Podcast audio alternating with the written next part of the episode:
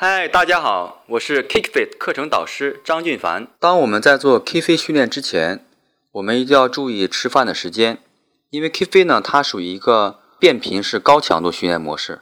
在一个小时的之内，我们已经把有氧、无氧，还有我们的肌肉的训练、爆发力、平衡、协调反应，所有针对运动所参与的身体的机能，已经全面被调动起来了。所以吃饭的时间要在一小时之前。如果我们一点训练的话，十二点钟之前就要把饭吃完了。那么在做 KFit 的时候呢，之前建议要简单的补点糖分，比如说吃根香蕉啊，